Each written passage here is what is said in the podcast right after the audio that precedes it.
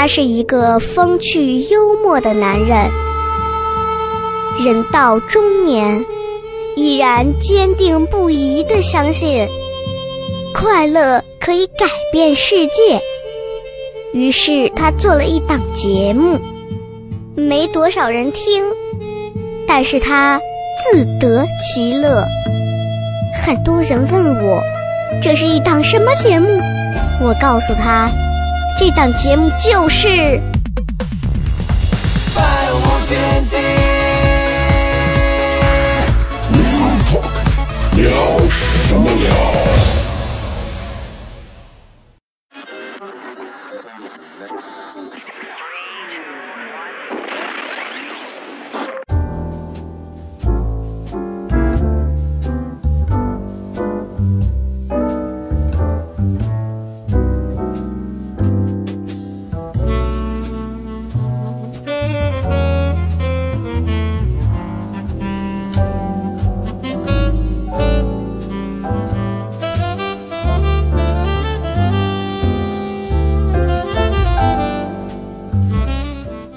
百无禁忌，Real Talk，欢迎各位收听，聊什么聊？各位好，我是笑雷。这个今天这期节目啊，就我一个人啊，然后呢，今天是一个非常惬意的时刻，然后刚好在呃公司坐着，也没有什么人，这会儿也没有没有过来要约的人，所以就觉得，哎，下午这会儿刚好有个闲的时间啊，个把钟头，好久没录节目了，今儿得录一期了，再不录节目，我估计我已经在各位心中被枪毙一千多次了。嗯，先得解释一下为什么一直没更这个节目，原因其实已经在很多的平台说过了，就是这个工作有一些改变，所以会比较忙。啊，这个忙碌的确是我之前也在我公众号上也说过，就是我四月份的时候在专职专心的去做演员，甚至于还在其他厂牌跑场。那我那一个月写了将近五十分钟的新内容，那五月份开始突然工作性质做了一些改变调整之后，现在。整个五月，我一个那一句话都没写出来，因为在做很多公司一些所谓甚至是运营上的事情。那，呃，这是一个变化吧？这个变化其实本身对我来讲，它没有什么感到错愕和惊讶的地方。我我觉得，如果我都到四十岁的年龄了，我仍然不能接受很多东西的随时随地会变化这么一个。变化，那我就觉得我可能白活了四十岁了啊！人到中年啊，的确就会明白很多东西。那今天这期节目呢，其实想跟各位也聊一聊，就是确实是四十岁啊，嗯，有时候回头看看很多自己走过的路，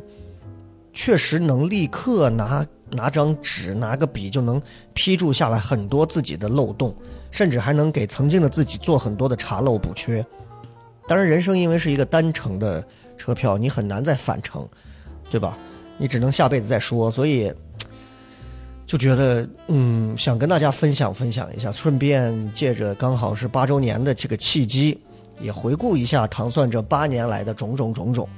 啊，那这个确实断更了有一段时间，我争取之后很快就去补上。确实是因为现在的工作把很多的我曾经能录节目的时间都占据了，这个脑子呢也不会那么快就。就一下子就把就把很多事情就都能料理清楚，确实加了很多的新业务，所以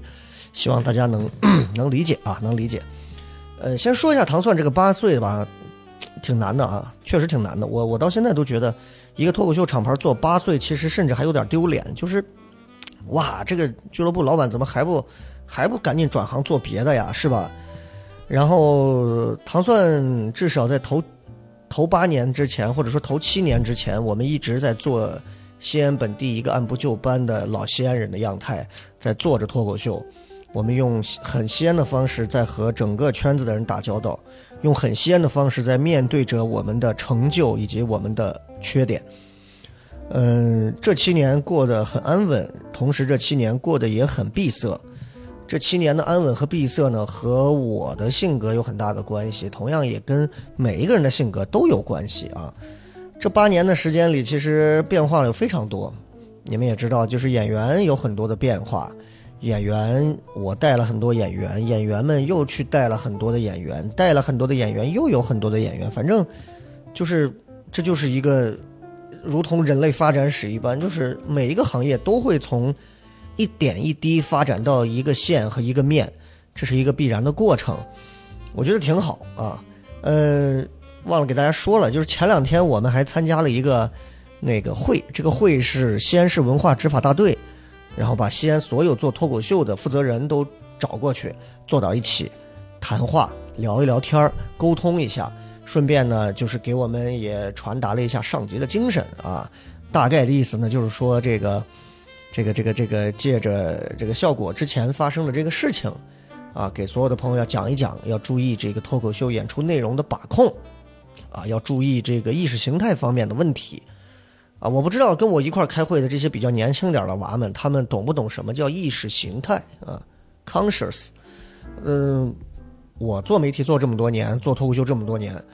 我是很了解意识形态的，但同时我也不够了解意识形态。原因是，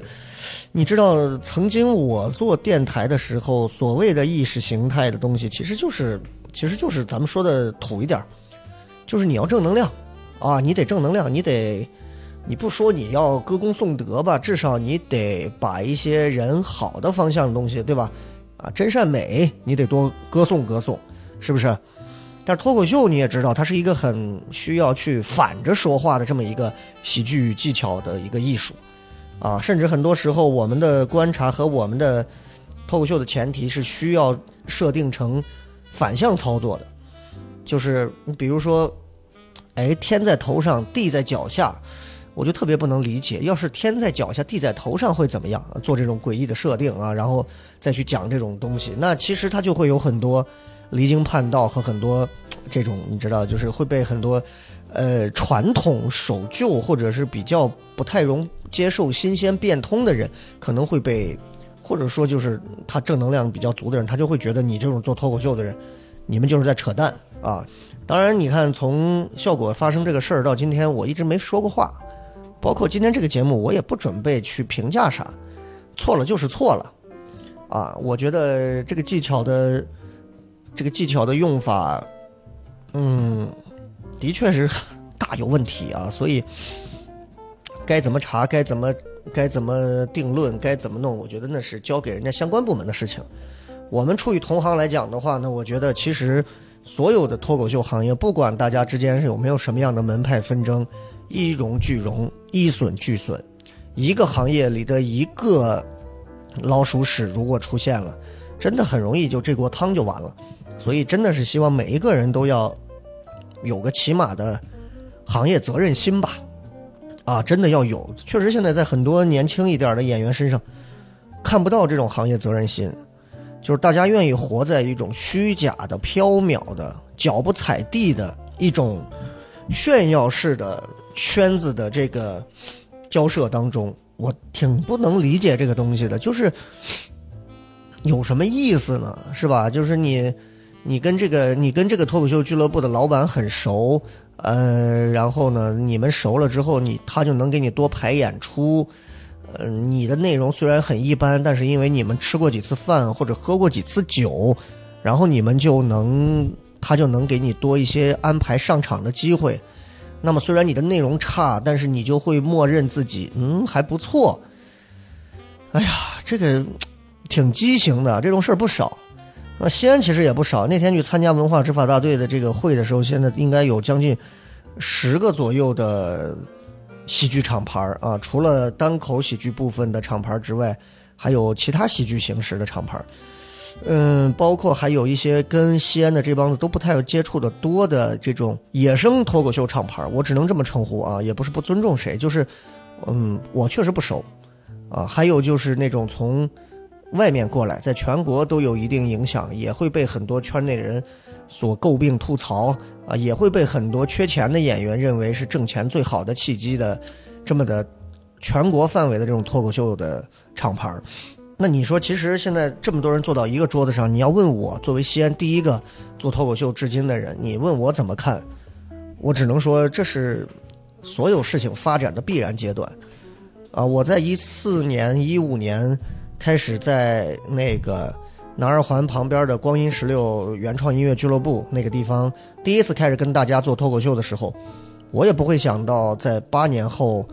我会和十家俱乐部的厂牌的负责人坐在一起，听文化执法大队讲效果文化出的这个事儿，以至于我们每个人要注意意识形态这么些事儿。我也不是预言家，我也想不到会会有这么多复杂的东西啊。实话说，西安脱口秀整个发展到今天，看起来其实是挺好的。我相信很多朋友应该都会来看演出，包括你看糖蒜的还是看其他的。但我想说的是，因为糖蒜铺子的将近这十个演员，基本上西安的这六七家厂牌、五六家厂牌，糖蒜的这十个演员，除了我啊，我我偶尔会跑场之外，现在跑的很少。所有的演员基本上给其他俱乐部去供给他们的演员生源，给他们填人头。基本上，嗯，能满足全西安七到八成的演员阵容，都是从糖蒜的演员过去的。那这就是脱口秀现在的一个现阶段的一个，呃，现状啊。就是曾经托尼周，然后在西安的凯宾斯基第一次见我的时候说，脱口秀和相声是不一样的。脱口秀是什么呢？是我们搭一个厂牌儿哎，所有的演员可以到处演，这跟相声完全不同。是吧？相声是有师承的，你不能，你不能到别地儿演。我当时说，哇哦，是这样的吗？所以当时我就做了西安脱口秀俱乐部，就是糖蒜的前身，所有的演员都跟着我，我也不会觉得他们会去其他地方演。终于在将近十年后开始，西安的演出市场、脱口秀市场也变得和全国大多数的情况一样了，就是演员们可以靠跑场去挣到更多的钱了。但同时，嗯，也因为能挣到更多的钱了，各种各样的怪现状也就出现了。我这么讲啊，嗯，全西安的脱口秀的演员，我觉得我有这个资格讲这个话。全西安脱口秀的演员，他们的舞台整体的表现，我认为是可以在全国能打一圈的。我觉得不会超过我一个手的指头的这个数量。啊，而且我是乐观的说这么个话，确实是这几年进步不是很大，但是很多演员都表现出一种老子牛逼的一种这种心态，包括糖蒜的演员也会有。我我我们开会的时候，我也会经常跟演员讲，我说你不要觉得你很牛逼，没有什么好牛逼的，这个行业从来不是看你在你说我在西安做这么多年。我就说我牛逼吗？没有，人家给我脸叫我一声笑雷老师、欧基、扛把子、老炮儿，他不给我脸，你讲的是个屁，对吧？你讲的是个垃圾，他不会因为你是怎么样而怎么样。所以，就我觉得这个东西，这个东西它也公平。但是在西安呢，就是很多人就我不知道是不是跟这个地方的人的这种比较豪爽的这个性格有关系，就是大家都过于。对自己的内容和能力过于盲目的自信和乐观了。首先，演出场次和个人的能力并不是匹配的。我想说的是，全西安演出和跑场多的演员，不代表他的演出质量是最好的。因为我如果是一个俱乐部的老板，我请他来演，一个是这个人愿意，第二个是他能让现场变得好笑。那现场变得好笑，未必是他的段子好笑，有可能他和现场观众的互动就能让观众开心，观众开心就不会给我差评，不会给我差评，那我就会愿意接着用这样的演员，因为可以保现场效果。所以各位，当你们到除了糖蒜外的所有其他的厂牌去看演出的时候，这个演员只要让现场笑了，这个演员一定会在这个城市被很多老板用，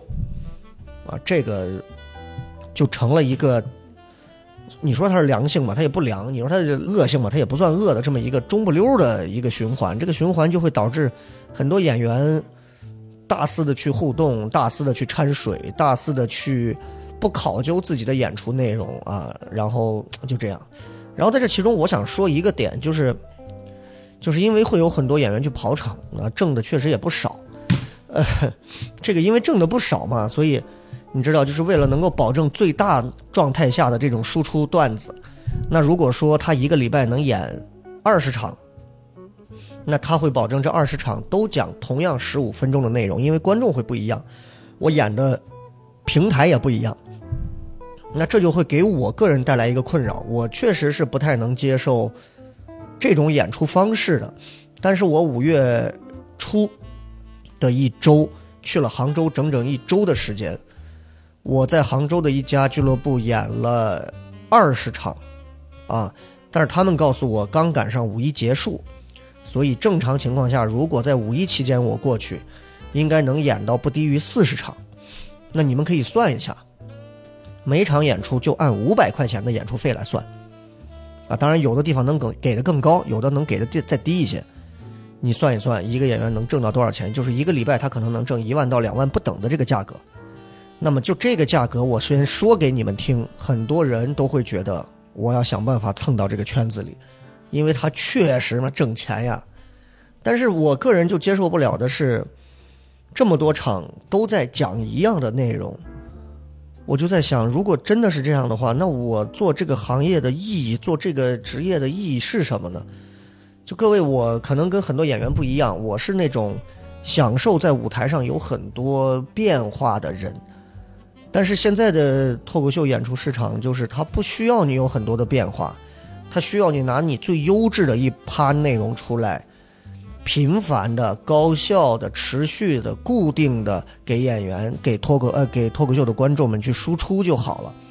我记得我在杭州刚开始演的头两天、三天的时候。那五四五场、五六场、呃七八场，反正我都是每场我都讲了一些不一样的内容，当然主要都是开放麦的内容啊。我刚好说过去试一试，然后呢，突然我就发现有一场效果就很一般，哎，我就觉得不能这样，让人家觉得请我来好像效果突然前几场都很炸，突然有一场一般，我不太能容忍我的我的表演状态是一般啊，效果是一般，所以在那之后我就调整了一下我的段子内容。就开始固定了，于是接下来的十几场，我就都用同样和固定的方法去演，确实不那么累了，因为你不需要费脑子，同样的东西重复的演，就是你就跟老夫老妻一样，他会失去感觉，但是我能非常稳定的挣到钱，并且能让俱乐部认可我，所以演完到最后的时候，我回去跟我媳妇说，我说。我说了句话，我说：“哎，我说早知道脱口秀要是这么个演法，真他妈没意思。老子还不如当时我就开个面馆卖面呢。”这是我说的真话，我跟我媳妇说的。我说：“就我呀，就不太，我觉得这个就跟我心中追求的艺术不太一样。但是现在演员们不太不在意这个事情，他们就我们我们每个人心里追求东西也不一样啊。就我我有时候问我说你们。”一场一场讲一样的，你不累吗？他说那有啥，挣钱的嘛。你知道，你知道从年轻人身上我听到这个挣钱的嘛，我有时候觉得，我替他们高兴，他们赶上了一个脱口秀的好时候，但是我也替他们内心感觉有点悲凉。就我觉得我在他那个年纪的时候，我想到的是，老子要把这个东西玩的好，玩开心，我要把这个东西玩炸，玩漂亮，玩花儿啊，不是说我要挣钱，我觉得钱我总能挣上，而且我不需要那么多的钱吧。对吧？就这个有些东西可能跟根儿上也有关系啊，因为糖蒜也有很多农村过来的孩子，呃，为了这个还钱呀，为了还债呀，为了自己有债务啊，为了要娶媳妇儿生孩子呀，为了要买房啊，可能各自有自己的商，就整个的这个商业方面的一些考量，财务方面的一些这个急需，所以像我们这种西安本地的人，可能就没这种苦恼，所以我可能有点何不食肉糜的这种无耻啊，但是。我确实是觉得，好的艺术家，他可以挣到钱，但同时他知道自己永远不能失去艺术的那个灵性。我在跟很多演员的一个演出的过程当中，我分明能感觉到有些演员身上的那个灵性消失了。我上一次在糖蒜的公众号的“主理人日记”里头，我还写了，我说真的，有些演员眼睛里头，我几年前见到的时候和现在时候，他眼里那个光都消失了，就是变得。不太一样了，但是这只是我个人的一个，呃，一个一个看法，并不代表人家真的就消失，人家可能只是把自己藏起来，啊，借着现在能挣到钱的机会，频繁的去狂挣这个钱而已。所以西安县整个脱口秀的这个现状之一呢，就是我刚说的，呃，演员们现在其实有更多可以挣钱的机会了，但同时，我指的是好一点的演员啊，就是如果内容差一点的演员，其实还是会没有那么多的机会去演出。或者说没有那么多的厂牌会请你演出，一周也会演，但是比以前多，但是却相比而言仍然算是少的。那我觉得就是嗯，因为市场现在越来越大，包括糖蒜现在也会开始去考量关于售票的这么一个情况，去扩大自己的客源，去售票这么一个情况。至少在七年前，我们不去想这个事情。前两天我翻到朋友圈，翻到我二零年的时候，我们喜剧之夜那会儿正是疫情嘛，喜剧之夜的演出，一千呃三十分钟的时间，我们的五百张票就卖完了。然后接下来的这十次喜剧之夜，我们的票都是在最多不超过半天的时间，从半个小时到半天这么一个时间就把票卖完了。当然，疫情也帮了脱口秀，同时，嗯，也确实让我们觉得，哎呦，我们好牛逼啊！但是现在确实我也觉得不能这样，因为从杭州回来，我能看到很多俱乐部在走一个纯商业化的路子。就他们不去养脱口秀演员，他们也不去培养脱口秀演员，他们纯粹在把它当成了一个门店，当成了一个生意，然后去把它当成就跟我开面馆似的，啊，然后我从中心厨房直接配面过来，所以当他的商业的这套东西玩的玩起来之后，玩转了之后，他只要从全国花钱请到各种各样的演员，他就可以填补他的演出品类。那你告诉我，这样的脱口秀俱乐部好吗？好啊，当然好。我们很多的演员其实私下里还是明面上都会表达对于人家这些这种南方城市的一些商业化运作俱乐部的这种钦佩，对于人家老板能挣到百万千万的这种，哎呀，这种羡慕啊！你说我羡慕吗？嗯。我不做这种不切实际的羡慕。说实话，四十岁的我到现在为止，你说我羡慕人有钱的吗？我身边比我有钱的朋友多了，但是我要是天天去那么羡慕他，我可能早就跳井死了。所以脱口秀俱乐部的这种商业化，你说我羡慕吗？我也不羡慕，因为我知道啊，糖蒜做不成人家那种俱乐部。我们是有自己的粉丝受众的，我们是有着西安的这个。文化地缘优势的加持的，那你就注定了不会成为一个纯粹的商业俱乐部。和现在在西安的一些电影院演出的这种商业俱乐部相比，我们是要求观众更舒服的看演出，演员把观众当亲爹亲妈一样伺候的看演出，而不是随便的就说在社会上寻觅有没有俱乐部不要的演员啊？有啊，你是不是没人要？来我这儿演吧，我请你演。讲的怎么样？没事只要不讲那些太那什么的就行。来上，我到现在为止都做不到。我不能容忍那种在平时连开放麦的效果都差的要死的演员，就可以给他四五百块钱让他站到我的商演舞台上去上的这么的一个这么的一种商业化。同时，我也做不到的就是，嗯，让糖蒜的让糖蒜的这个舞台上出现很多可能风格上过于。过于冲突的这种演出，所以就就就包括现在市面上会有很多种的演出形式，包括本地也有啊，就是这种魔术啊，啊，还有其他的一些很好玩的一些形式。那我需要考量，我不会因为我为了只要增加演出业态，我在这个票网站能卖出票，我就我就允许各种演法。那这个我确实是做不到。另外呢，这个八周年嘛，糖蒜做了很多的一些调整和改动。呃，我们下一步马上，我们现在不是已经在大麦猫眼上已经做了很多的这个票务嘛？然后你们也能看到，八周年的时间，糖蒜的这脱口秀排名一直都排在前面，还算不错。其实想跟大家说一点，就是你们可以打开大麦网站，我猫眼儿和同感都不用说了，就打开大麦，你们打开同城的大麦，看到西安的大麦，然后看到大麦的里面的脱口秀，然后你可以点开看到里头的所有，每一家的评分都是九点九八。都是刷票，这个话 都是公开的秘密啊，没啥说的。就目前为止，也就糖蒜没刷票吧，可能还有别的俱乐部，具体我也不太清楚，因为人家的事儿我不清楚。但是我只知道糖蒜目前没刷票，想刷吗？想刷，算了一下账，太贵，而且划不来啊。但是你说差评对一个俱乐部的伤害大吗？很大，很大。那对于我不知道人家这些刷票的俱乐部，他们是不是会有差评？所以他们需要通过刷票把差评压到底下，或者沉底儿，或者删除。前两天我们大麦收到了一条差评，这个人就说了一句话，你听听操蛋不操蛋？他说：“没赶上，难受，给个差评。我心里面真的是把他祖宗都问候了一千遍了，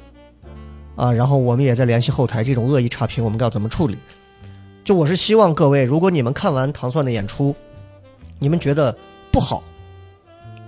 第一时间可以先来找我，可以先来找我聊，我会第一时间去解决这个问题，帮助你解除你的困扰啊，因为我几乎每场演出都在。第二，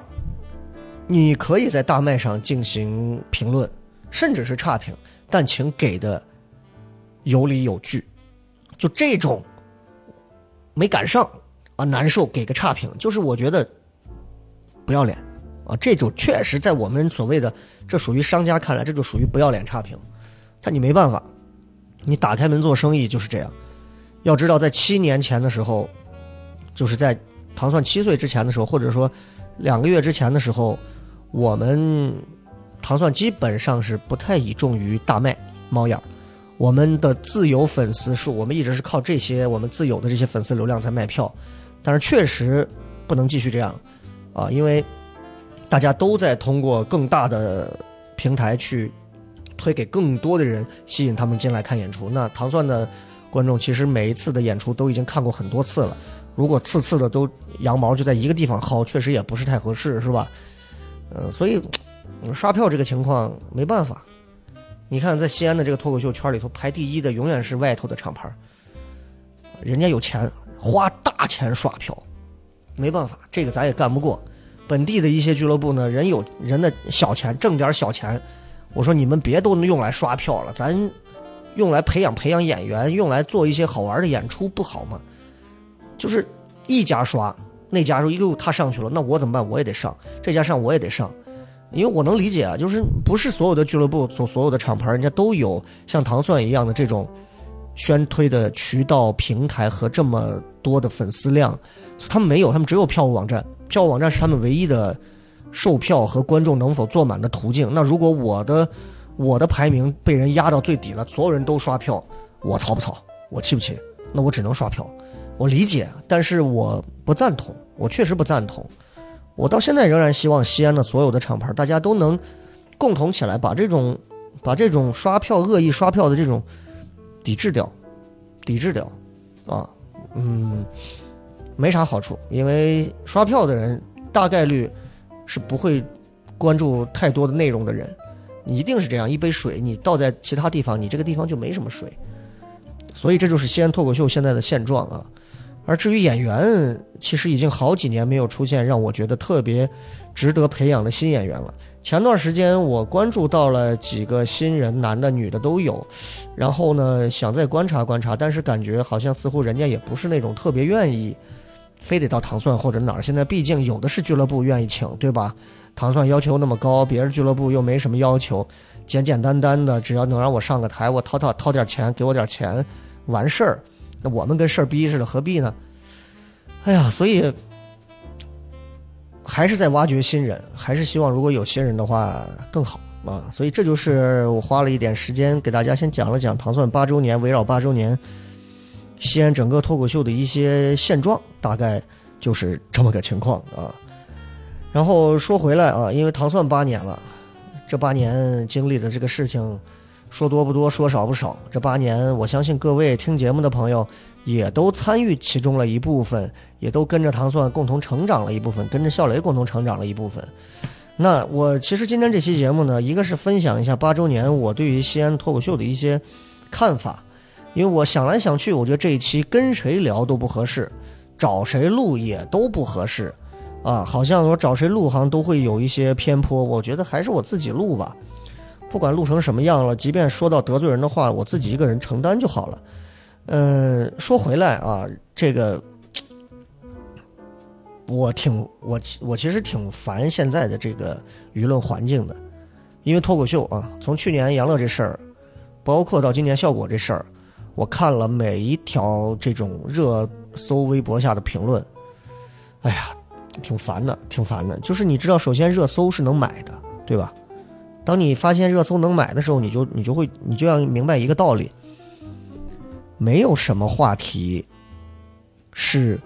自然生长状自然生长状态下冒出来的。就我说这个话，可能还有点没，大家可能没听懂。我意思就是，我们每天可能都会去刷热搜榜，抖音的、微博的各个地方的，而这些热搜榜上的新闻，它未必真的是因为当你知道热搜是可以买的时候，就是它未必真的是热的一个事件，你知道吗？就是很多事情。它的背后是是金钱和权力操纵的结果，很恶心，其实也挺龌龊的，啊，所以我不知道这个为什么还有那么多人爱看热搜，我特讨厌这东西。然后最近从从之前杨乐的事儿到现在效果的事儿就是脱口秀的这个，我看了背后的舆情，很多人说话的那种狠毒。啊，其实一样的，一样的。从去年到今年，我们经历的这两摊的事儿，一去年是公司是杨乐那边的事儿，今年是整个脱口秀行业比较大的这个公司效果他们发生的事儿。这两个事儿背后有很多相同的东西，相同的我主要指的是这个事件发酵之后的舆情背后，我看到的那些可怕的恶评啊，很多的评论的那种阴谋论，就挺害怕的。呃，不管是之前说杨乐的，还是现在整个说脱口秀圈子的，就我觉得脱口秀，脱口秀就该从中国地面上消失，就这种话，就是哎呀，我听了很多，有时候你不可能变成一个原子钻到这个数据线里，然后从他的手机里跳出来，给他脑袋上来两砖，对吧？你做不到这个，但谁不想呢？谁不想这么做呢？对吧？为什么我看完大鹏那个新的那个电影之后，我就特别有感触，我就觉得。对，就是这样，对吧？就是这个网暴的人，你就应该抓住他，当他的面问他为什么要说这个话。他一定怂的跟狗一样。对不起，我侮辱了狗啊！就就我就举个例子。然后现在这个网络环境，我觉得真的很差，真的很差。然后，嗯，我不知道为什么会有那么多、那么多损人不利己的人。就出现在网络里，就是你摔倒了，或者你今天出事儿了，这个人跟你完全不认识，他从你旁边走过，他就算吐你唾沫，对他也没什么好处，他大概率都会吐你，你知道吧？就是大概率都会吐你。哎呀，很很莫名其妙，这种网络暴力、网络喷子、网络的这种这种环境，真的是挺害怕的。我我举个特别小的例子啊。最近这段时间不是那个地铁上有一个中年男人还是个老头儿还什么的蹲在那玩手机，一个女孩说：“你是不是在拍我？”他说：“我没有拍你。”他说：“没拍我你也得自证清白，怎么怎么这样的一个被很很多人就就网络暴力嘛。”然后我前两天发个抖音，跟这个事儿没关系啊，我随便发了一条抖音。这抖音发完了之后，我就给大家说：“我说我你们猜猜我在哪儿开车呢？”我就用手指了一下镜头，这是个很习惯性的动作，就是。在指示大家，你们我们就这么一个指示，习惯性的手语动作，而且不，我也不是拿中指指人家，对吧？我是个很正常的指法。那底下有一个姑娘给我回，为什么指谁呢？你你说话你指指点点，你为什么要指人？哇，就这这个事儿已经不是第一次发生了，好几次了。就是我我我还打开他的这个主页看了一下，一个漂漂亮亮、长得还挺像个人的一个挺漂亮一姑娘。也是也是年纪轻轻，就他打开我的抖音，因为我在调侃南三环的这个井盖多嘛。他打开我的抖音，他看到之后，你想一个年轻漂亮的姑娘，她看到我这条抖音之后，不管我长得有多丑，她的第一反应是，我指了她，就，excuse me，我指了她。就各位，你能理解吗？这个情况，这个心态和地铁里的这个姑娘的心态大同小异。各位，我我承认这个世界上有很多充满恶意的人和事儿，但是我认为这个世界仍然是值得我们用美好的眼光去期待的。因为如果你不用一个美好的眼睛去看这个世界，这个世界在你的心里就完了。那。我没明白的是，这姑娘为什么就会觉得这么小一个细节，你知道就能感觉到，就是，就是他在他在他在干嘛？我是这么看，就是这些现在这种网络暴力的啊，我觉得就是你知道，真的是没第一个，我就觉得这些人是没道德的，就是他们没有这个道德的一个准则和底线，就是他们在想要施以某种暴力、言语暴力或者是一些行为暴力的时候，他们不会有一些东西去约束着他们。再加上这个互联网本身就是一个可以藏匿很多身份的一个地方，他就更觉得这种没道德就无所谓嘛，因为你没有道德，道德怎么会约束你，对不对？就是你你道德也不会绑架你，因为你没有道德。这是第一个，第二个就是我真的发现啊，爱在网络上喷人的，就包括抖音啊这个网络喷子的集散地啊，我就这么说啊，哎呀。我告诉你，这些在网上跟你扯淡的人，大多数情况下都是些闲的，就是闲的。就他可能坐那拉屎呢，没事翻开一条，叫我上去喷两句，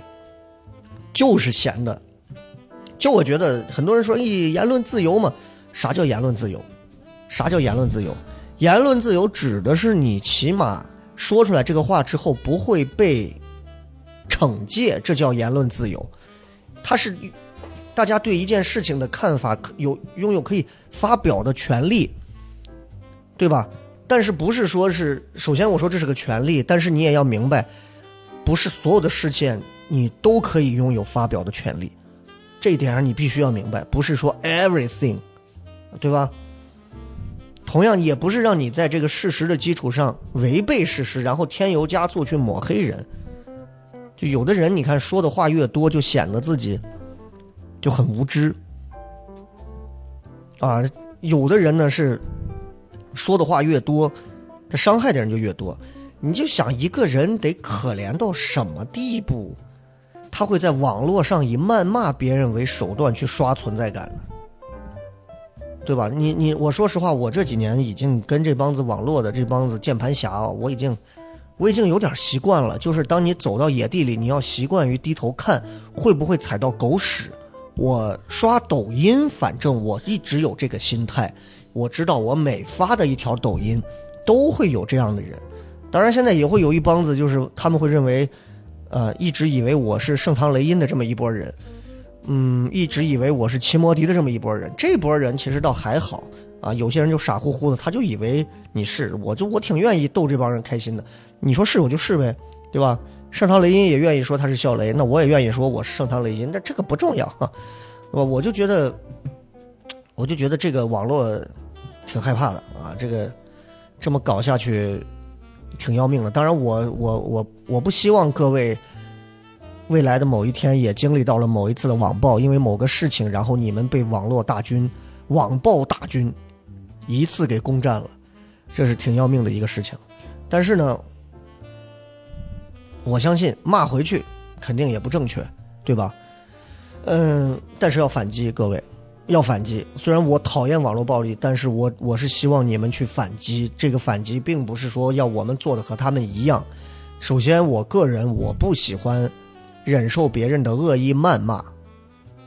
因为我没有骂人，我也没做错事儿，对吧？我为什么我要忍受让别人一个我不认识的人？莫名其妙的在我这儿倒垃圾，why？点改凭什么？对吧？那我们这群人从不对网络去施以暴力的人，是因为我们会有一个道德底线，我们会设身处地的考虑，我们这样做说这样的话会不会给别人带去困扰？但是如果我们这样的人也被人恶意重伤，你会舒服吗？当然不会，对吧？不会的，而且。很多人说：“哎呀，我觉得人跟人之间要换位思考。”我告诉你，我四十岁啊，我根本不相信换位思考这个话。有包括有的演员，有谁来找我说：“哎，雷哥，我觉得你应该给谁谁说什么，给谁谁怎么怎么样，因为你要换位思考一下。”我说：“你记住，人跟人永远做不到换位思考，明白吗？就你教育你孩子，你也别说这种蠢话，儿子啊。”看妈多辛苦啊！你跟妈换位思考一下，如果是你每天早上上学，孩子你每天早上做饭，那孩子会说：“那我还每天早上挣工资呢。”没有百分百一模一样的人，也就不会有百分百的换位思考。这个理论上也许能成立，实际上是不可能成立的，甚至于理论都是不成立的。所以我现在，我我反正我就跟你们讲，我现在抖音上遇见那种骂我的，当然那种骂就是有些就是那种无脑，他也不知道你说点什么，就你就开始在那讲，你觉得你是你能代表西安吗？我说一个，哎，我觉得我们西安怎么怎么，你能代表西安吗？你算个叉叉，我直接一条私信飙过去，啊，你骂我，我用不带脏字的方式来问候你，问候完你我就把你拉黑，你恶心到我，我也得恶心到你，就这是我的。我媳妇说你有病的，你跟他们在那计较这，我说你不懂，你不懂，能摁死一个网络蚂蚁这种喷子，我就高兴一下，凭什么让他来这样子弄我，对不对？我不明白这些人什么心态啊，我不明白什么心态，但我敢坚信，这么多年了，我做主持人，包括到今天做这个这么多年了，网上叫嚣的人，我从来我没见过任何一个人会在私下里，我演出演了上千场了，没见过任何一个那个把我可能会骂到死、恨到死的人，在网络上走到我的面前给我说：“你算个锤子。”没有。我在电台节目上我都说过，如果有这样的朋友，你有勇气站到我的面前，把我的问题说出来，我一定要交你这个朋友。为啥？你有这么大的勇气和魄力帮我改变我自己，我为什么不愿意跟你认识一下？没有，因为他们知道他们的那些糟粕的话语，都是一时兴起和上头，经不得现实的冲击和推敲，所以，哎，就这样吧。啊，就这样吧。我说这些还是希望大家，咱们不要去主动的攻击别人啊，但是不要忍气吞声。妈的，人就活一辈子，为什么我要忍气吞声？对不对？不要忍气吞声啊。说回来啊，从差评刚刚又聊到这个网络暴力了，嗯，反正人到中年，确实这这这一个多月感触还挺多的。因为六月份本身对于我个人来讲，就是一个比较事儿多的这么一个月份。我全年所有需要我用心去关注的月份，可能都没有整个六月份多。我跟你们这么说，六月一号儿童节，对吧？孩子要过啊，女儿要过，媳妇儿也要过，你得给人准备礼物吧。然后六月八号，我奶奶去世的日子，你又不能太高兴，是不是？因为紧接着六月九号，我跟我媳妇儿结婚纪念日。六月九号你也得准备个礼物吧？那是不是有时候还得把孩子带上？六月十四号，媳妇儿孩子过生日，还得准备礼物吧？啊，带着得吃吧，蛋糕得有吧？六月十六号，糖蒜的生日，所以整个六月啊，真的有时候看到孩子的变化，看到这个公司的变化，看到这个媳妇儿娃的变化，就觉得，哎呀，你作为一个男人啊，越来越到中年，你就得承担很多东西。有时候回想自己二十多岁还在追女生的那个阶段，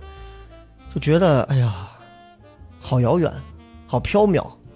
啊，我还会追女生吗？我还会因为感情这种事情去失失恋，会痛苦啊，会怎么怎么样，站女生楼底下等人家呀？这种，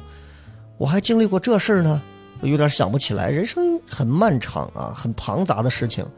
但总有一些事情会在某个节点上让你想起来。人到中年啊，我我确实。有一些道理就慢慢的明白了，啊，慢慢明白了。你看，你比方说，嗯，我就发现啊，我就发现啊，就很多年轻时候走过的弯路啊，恰恰不是因为这个人年轻，恰恰是因为这个年轻人他不想付什么代价，他只想走捷径，所以。我有时候就看见，就是比我可能资历要年轻、年龄年纪轻一些的这些脱口秀演员，或者是其他的一些岗位的一些年轻朋友，他们有时候跟我聊他的工作，聊他接下来下一步的人生计划和打算的时候，我有时候一听，我本来想劝，我后来一想，不劝，因为四十了，我从我从去年开始到今年，这样的事情至少发生过不下五次，我特想劝，但是。理性一秒就把我拉回来了。我不要劝，劝谁都别劝一个在正想要上头走弯路的年轻人，绝对不要劝。劝了他还得骂你，啊，所以没必要。就是你得你得让人自己去试，啊，你得让人自己去努力，你得让人把这该走的弯路一步也不能少的走过去，这特别特别重要。这就是四十岁的一些变化，人到中年的一些变化，包括确实人到中年脑子里会填补很多不太一样的东西。你比方说，我就觉得，嗯，人的想法是真的会变，真的会变。我十年前的时候，我都不觉得，我都不觉得，我是觉得 我没把钱当个事儿。十年后的今天，我还是没把钱当个事儿，但是我认为钱是很重要的一个沟通工具啊，沟通工具。我十年前的时候，我我记得我看我之前写的博客，我说人呐、我希望我呀，永远呀，能保持一颗好奇的心。就实话说，我现在啊，我没有那么多好奇心了，啊，没那么多好奇心了，就觉得，唉，觉得嗯，可能不像年轻时候那么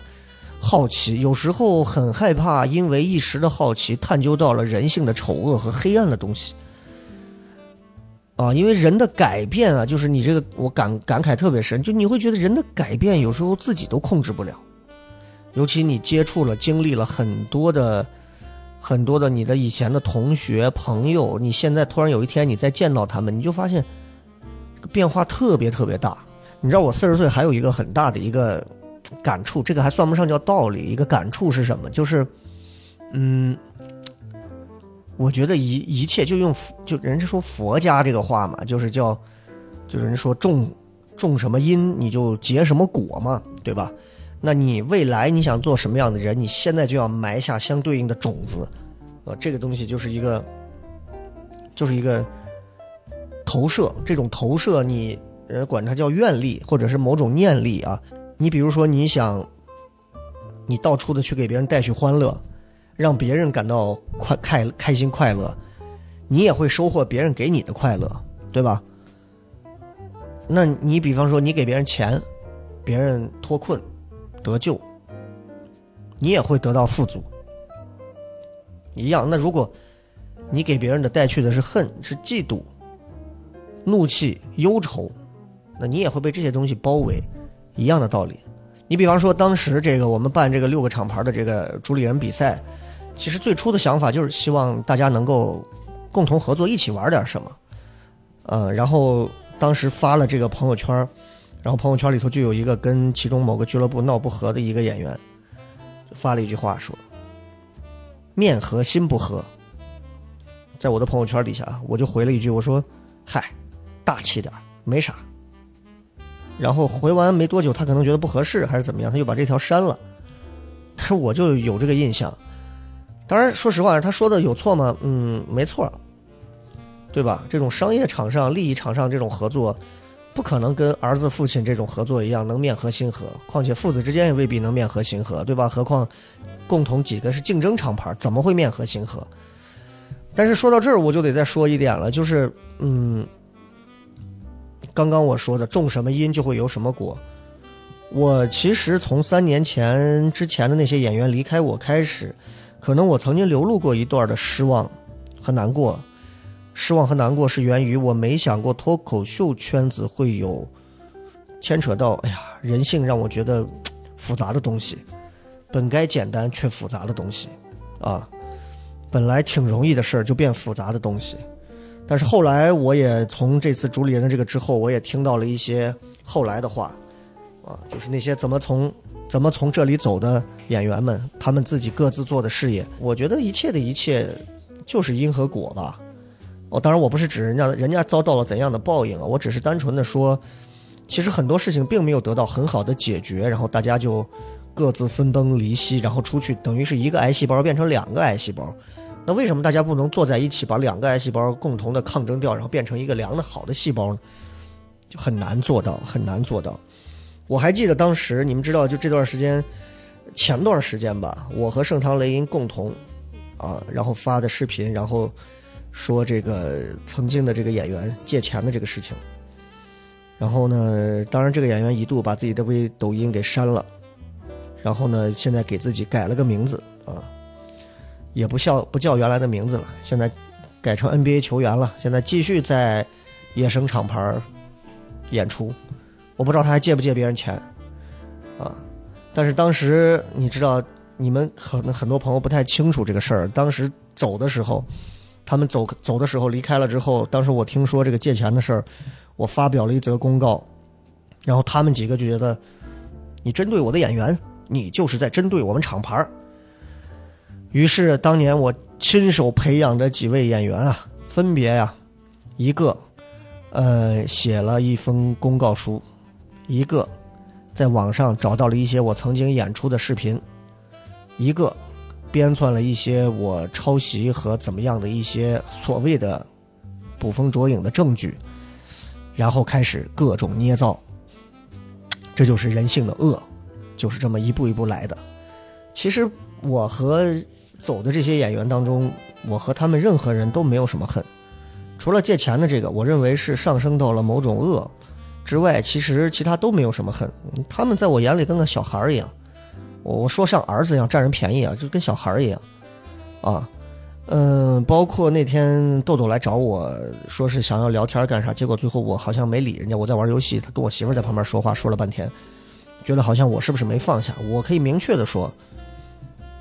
我早都放下了，啊，就是你们可能很多人还在说西安是不是圈子很乱呀，或者什么，一点都不乱。糖蒜走的这些演员，我曾经也有年轻的时候啊，我可能也会有过不去的坎儿，但是。早都放下了，就换句话说，他们今天谁来找我，我会很认真的坐到这儿跟他们聊天儿，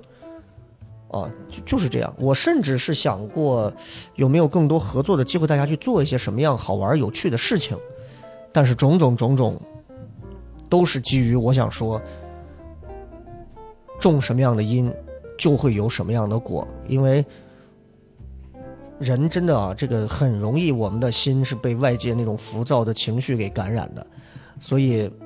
所以希望我们每个人都能真的可以得到善因和善果啊，这个很重要，不要走那么多的弯路。然后，在我四十岁的时候，你知道，从我去年到今年开始，真的有一个体会啊，就是你们知道，人生其实是有像数学一样，它是会有加减法的，尤其是这疫情这两年的时间。我觉得这个，这个加减法的概念就越来越明确。你发现小时候真的是在做加法，然后到了某个年龄节点，从我觉得四十岁开始，就是在做减法。比方说，你的家庭、你的家人也在慢慢的变少。你，你像我这从疫情左右的这这这两年里，爷爷奶奶不在了，呃，其实对我影响其实蛮大的。就，就突然会有一个意识，哇！原来记忆当中的这些面孔，他们每一个人是有生命的，呃，每一个人我们所接触到的每一个人，我看演出现场坐一千个人，我们每个人都是有生命的。我们这现场这一千多个人造就了这一场演出的繁荣，但是这一个人，每个人的经历、每个人的感情、每个人的生命，最后都会消亡，死了就是死了，就完全留不住的那种死了。我所以我就觉得你要做的就不是说把人抓着不让人放手是吧？我觉得就是要带着那种思念还有美好的记忆，很快乐的就活下去。你像我这两年，我到现在为止，我还是会非常非常怀念我的奶奶、我的爷爷啊，但是我不会说一直沉溺在这个里头，每天很消沉。我会带着对他的这种思念啊、怀念啊。我觉得是要勇敢快乐的活下去，这个比什么都重要，啊！因为人生就是在做减法，等到最后你发现减无可减的时候，这个世界就该把我们减掉了。四十岁啊，真的感触挺多。我不知道有的朋友是不是到我这个年纪才会有这些感触，反正我是到这个年纪开始就就突然发现很多事情你能提纲挈领看得很清楚。我特别期待我四十五岁或者五十岁的时候，我也许还能比现在更通透一些。你比方说，我曾经是那种特别喜欢独立一个人坐到一个地方想问题的人，但是现在慢慢就发现不行，不行，你你的脑子再灵光，你不是爱因斯坦，对吧？你不能一个人解决所有的问题，你需要有团队，你需要跟人交流，你需要多聊天，找人不停的去沟通，比自己瞎琢磨有价值，真的是这样。就我这个人，有时候执行力特强，有时候执行力就一般。所以有时候我就觉得，真的是在交流聊天的过程当中，你能收获很多不一样的信息，啊，这这你越来越会明白，很多事情如果想要做成，靠你自己一个人，包括你的思考是完全不能完成的，你需要有更多的大脑和更多能有执行能力强的人才行。还有就是最重要的一个，就是我刚刚也在说到那些年轻演员，他们现在在脱口秀说挣钱的这个事儿，我觉得。赚钱啊，因为现在其实中年人，你像我们人过四十之后啊，人真的要你要提升你脑力的很多，你的思维、你的想象力，你因为人尤其中年人，执行力很廉价的，就你知道年轻人的执行力是特别奢侈的一个东西啊。你像我们说哪个演员是执行力特别强，他说个什么，头一天弄完，第二天就干了。这个你就觉得，哎呀，十个年轻人里头有一个能这么做，这人真厉害。可是你要是跟一个中年人说，哎，他你让他做什么，第二天他就做了。中年人都是这，执行力很廉价。你到那人说你去那劳务市场，你去看，能具体做事的人特别多，能具体做事的人找工作都找不到，因为这个是只要你想，人家想到个事儿，人马上就做，这谁都能做，都能复制。因为你只要能被人批量复制的话，你这个市场价值就不会高到哪里去。所以我就觉得，脑子、想象力，啊，你以前搞钱你靠什么？靠靠执行力。现在搞钱你需要你需要有勇气，但同时你要把你的想象力能转化成某种商业价值，这个特别重要。我想想还有什么啊？嗯，啊，对，还有比如说。我本来之后会有一期节目会专门聊到跟朋友有关的话题，这期我就抛砖引玉一下，就是怎么跟朋友好好相处。因为我也接触过一些朋友，有些关系很好，有些就 之后就不再联系了。就我觉得有一点很重要，朋友们不要给朋友建议啊不，我这条不算建议啊，但是我想给你们一个忠告，就是尝试习惯性的支持你朋友的想法。当然，我指的不是说我朋友说我要去吸毒，你要去支持他，你不是这么个意思，啊，不是这么个意思。因为有些有些什么话该说，什么话不该说，你这个不是什么人都能做得到的啊。还有就是我这是我的一个习惯，就是嗯，习惯性做一个不破场的人，你知道吗？因为这个现实世界里很多东西。都是要靠觉悟，要开窍的。你赚钱、跟人打交道、跟人说话，都是说话要比较都要到位。你不能你一张嘴，场子场面散了；你一张嘴，人不想跟你聊天了，啊！所以一定要控制住自己的嘴。就包括你看我们这些做脱口秀的这帮演员，特爱说话，都觉得自己幽默大师，啊，就觉得哎呀，不说上两句他难受。而且有些人就觉得。我这个说话，我一定要把人扎到了，把人戳到了，就显得我很伟大。控制住，啊，有一些确实不适合在众目睽睽之下说的话，你就要把嘴闭紧，啊，把嘴闭紧，这个很重要。OK，说了这么多呢，最后的时间啊，想做一个收尾和总结，然后顺便呢，把我这一期节目借着这整整。啊，冗长的一期节目夹带的这点私货，在最后的这点时间里头说给你。如果您听到了最后这段，恭喜您，您听到了一个新大陆。那么说到这儿呢，必须要提到一个词，叫做“百无聊赖”。那“百无聊赖”的意思呢，其实很简单，大家应该也都知道，就代表着，比如说，嗯，就是精神上啊，没有什么寄托呀，觉得什么都没有意思呀。啊，就这么个意思啊！这个百无聊赖呢，其实也代表了很多人的一个精神状态，也代表了现在很多人的一种嗯生活的一种，就是不是那种很积极的一个状态。我想说的是，我也有很多百无聊赖的时候，啊，人人到中年的时候，其实这么长时间以来，这十年做脱口秀，前十年做主持人，我有很多百无聊赖的时候。不管我是二十岁、三十岁还是四十岁都有。那我想给大家说的一点就是，任何时候都不要都不要因为自己这一刻觉得百无聊赖，然后就觉得自己是不是没有什么用啊、觉得自己嗯感到什么都没意思的时候，就觉得自己好像人生没有什么价值。我想说，人生其实不需要去评定什么样的意义和价值，甚至很多那些 PUA 我们的话，什么你只要赢了昨天的自己啊，啊，你只要怎么怎么，只要努力就一定有所结果呀。对不起，这些东西我希望大家都嗯，姑且听之就好了啊。嗯，夹带的私货呢，就是我呢最近啊，因为这个聊什么聊确实很长时间没更啊，嗯，我呢自己在另一个平台上做了一档小小的播客节目。那这个播客节目有多小呢？每一期节目呢，可能也就是十分钟左右。那整个节目的一个状态呢，就是像就是像今天这期节目一样，没有提纲，完全是即兴，然后完全是意识流式的录制，想到哪儿说到哪儿。甚至有时候呢，就是听到这种说话是那种懈怠啊、烦躁啊、啊不知所云呐、觉得什么都没有意思啊。我觉得百无聊赖是一个很好的状态，同时我也希望，除了聊什么聊这个节目，还有你们曾经听过的我之前电台那些什么笑声雷雨那种比较嗨翻的节目之外，我也希望呈现出一个另一面的内容来。所以呢，我在那个有一有一个播客的名字叫不是有一个播客平台叫做小宇宙啊，在这个上面呢，我又做了一档节目。当然我知道啊，在喜马上推宇宙这个是不是不太好？但是我还是想跟大家去说一声，我想在另一个平台上去推另一档，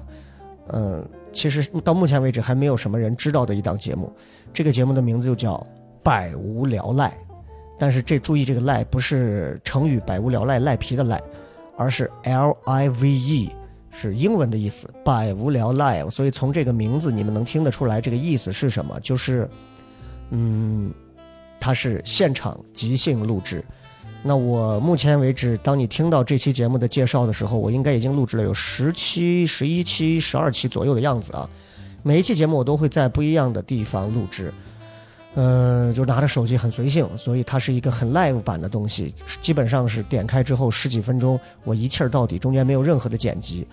所以嗯，可能听完之后会让你大失所望，也可能会让你听完之后觉得茅塞顿开，甚至让你听完之后觉得。神马玩意，我都希望大家能够尊重这份百无聊赖的精神。啊、百无聊赖这档节目的 slogan 叫做“百无聊赖”，无聊的时候听一下。所以在那档节目里，你能听到车声、人声、风吹过树叶的沙沙声，还有各种奇怪的环境音。希望这档节目能够陪伴着大家。当然了，是在另一个平台上，所以从这期播客之后呢，我也会开始在我的公众号和微博上去推这个节目。也希望有更多的朋友听到这个节目。那当然，聊什么聊，我也已经开始征集新的节目内容和，呃，马上就要组织开始录制新的这一波节目了。也希望大家不要对聊什么聊失望。那最后想说的是，八周年只是一个起点，糖蒜也只是一个小小的平台。希望借着糖蒜，借着八周年，能够认识更多有趣的朋友，能够有更多的听过这个节目的朋友愿意来参与到节目当中来，我们一起聊上很多有意思的事情。呃，希望能够在未来的日子里认识到正在听节目的你。我是笑雷，百无聊赖，无聊的时候听一听，这里是聊什么聊，也同样期待你的关注。就聊这么多，下期再见。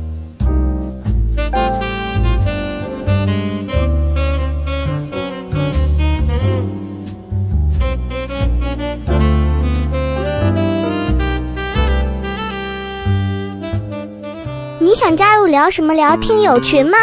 如果你是聊什么聊的忠实听众，或者想要和主播深入交流，也或者你想参与节目录制，那么就立刻加微吧，搜索西安 Talk Show 就是 X I A N T A L K S H O W，请记住，一定要说出一句能证明你是聊什么聊的老听众的话，才可能被通过验证哦。还等什么？赶紧掏出手机加入吧！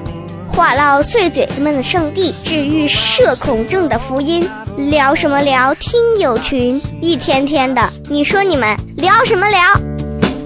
？I tried